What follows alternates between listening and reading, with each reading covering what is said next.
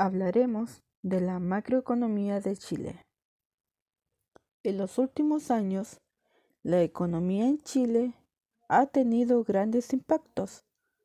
Los hechos ocurrieron a fines de 2019 debido a una revuelta social de gran envergadura y los efectos de la pandemia de COVID-19 a partir de marzo de 2020 hasta hoy en día.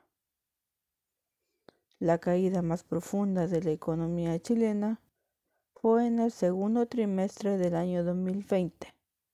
El Producto Interno Bruto se desplomó un 14%.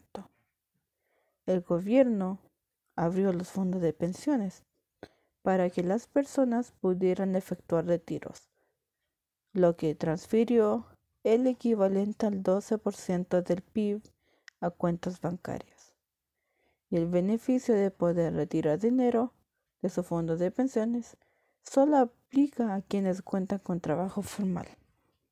En Chile solo el 50% de quienes perdieron su empleo lo han recuperado. La economía en Chile se ha desplomado al punto de vivir la peor recesión en décadas por la pandemia que hemos estado viviendo. Para el 2020, el PIB se contrajo en un 6% debido a las medidas de confinamiento. Por ejemplo, las autoridades impusieron las cuarentenas, cierre de escuelas y de fronteras, lo cual permitió una recuperación parcial de la población.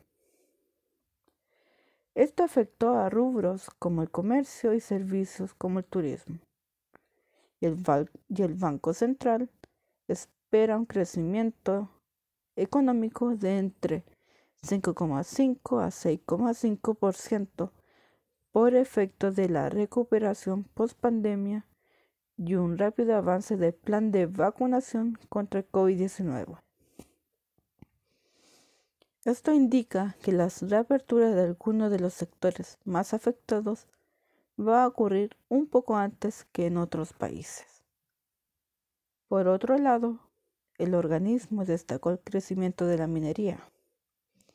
En un 1,3% estuvo impulsado por el hierro y otros minerales no metálicos, como el cobre, que tuvo la mayor exportación y tuvo un alza marginal del 0,4%.